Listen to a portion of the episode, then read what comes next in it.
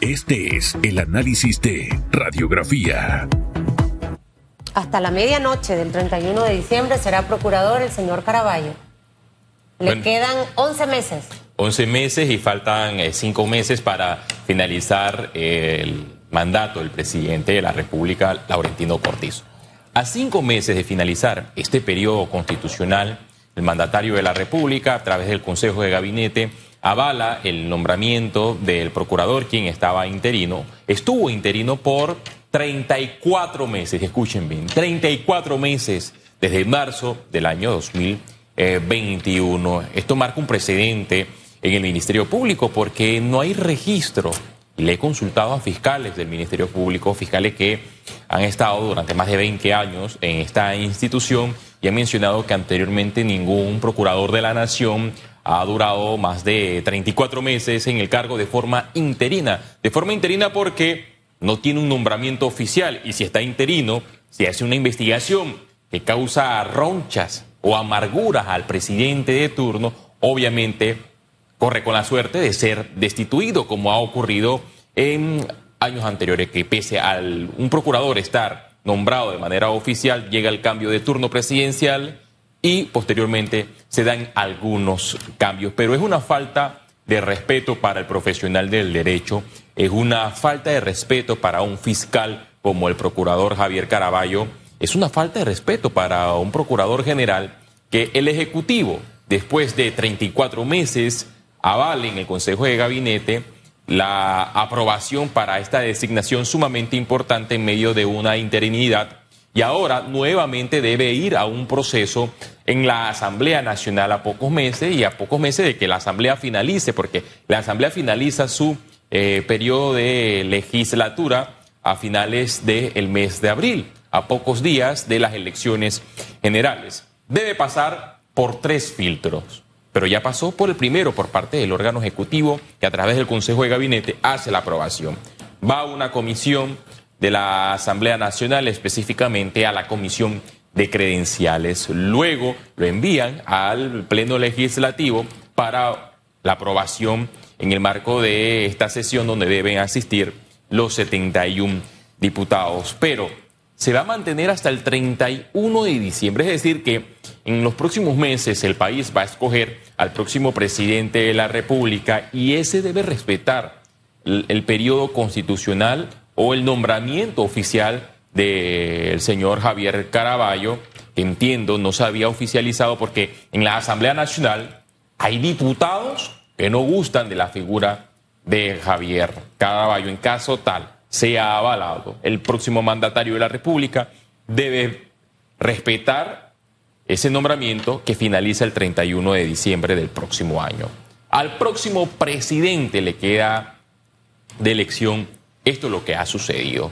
Designar a un procurador que sea independiente y que no reciba esos mensajes del órgano ejecutivo, porque aquí hemos tenido eh, procuradoras que han salido en imágenes hablando con el presidente de la República, saludando, con una conversación de pitcher a catcher, escándalos de filtraciones eh, telefónicas que han evidenciado la línea donde no existe una independencia entre el Ministerio Público. Es más, se ha revelado a través de investigaciones periodísticas que en el Ministerio Público existió en su momento un procurador paralelo, una fiscalía paralela, un Ministerio Público paralelo y al país para lograr condenas en, casos de alto perfil y evitar que se manche la imagen de una institución sumamente importante como la es el Ministerio Público se deben designar personas netamente independientes que pasen por eh, el consenso nacional,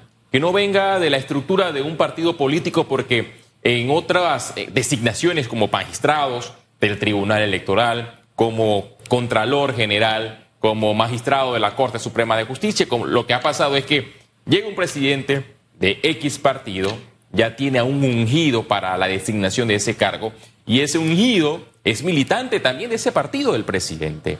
Renuncia al cargo y meses después ocupa esa posición. Entonces, el próximo mandatario debe estar comprometido a designar a una figura que haga un trabajo totalmente independiente.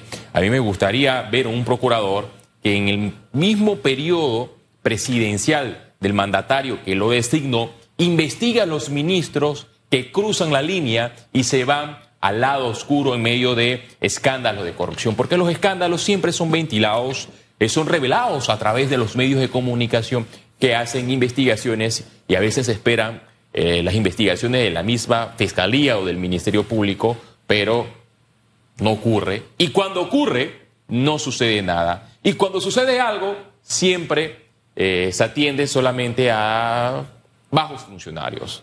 Difícilmente vemos a un alto funcionario ser procesado en medio de escándalos de corrupción y es allí que necesitamos entonces una figura totalmente independiente. Insisto, es una falta de respeto para los profesionales del derecho. Es una falta de respeto para un fiscal como el señor Caraballo con una alta trayectoria en el Ministerio Público como fiscal de droga, que después de 34 meses el presidente de turno oficialice su designación a través del Consejo de Gabinete. No es posible que Panamá quiera acabar con la corrupción con un procurador general de la Nación que esté designado de forma interina, Susan Elizabeth Castillo. Bueno, lo decía el licenciado Olmo, si planteó algunas propuestas de la forma y la manera en la que más adelante debe ser escogido el próximo procurador. Un reto para los candidatos presidenciales. Cuando vengan aquí hay que preguntarles de eso, hablarles sobre estos temitas que son fundamentales para el buen ejercicio de la justicia. Son las nueve en punto de la mañana. Usted regálese el mejor día de su vida, no permita que nada ni nadie le robe la sonrisa y sonría bastante, que eso alegra el corazón, alegra el alma y lo más importante, alegra el rostro. Así usted no va a envejecer.